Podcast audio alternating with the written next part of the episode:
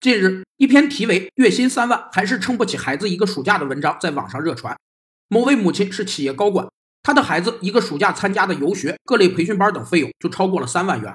文章让人感叹养娃不易的同时，也让人觉得父母在教育消费方面不够理性。非理性消费是指消费者在各种因素影响下做出的不合理消费决策，一般表现为消费者不按追求效用最大化进行消费，消费时没有考虑收入的约束。不按边际效用递减规律进行消费，对消费品的认识和判断不足等。虽然非理性消费是特定条件下的必然，但我们必须要把它控制在一定范围内，甚至将其消灭。首先，可通过法律手段保护合理消费，取缔和打击非理性消费；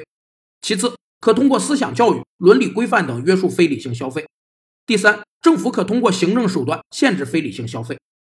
其实，孩子个体间本来就有差异性。千篇一律的过度教育反而会适得其反。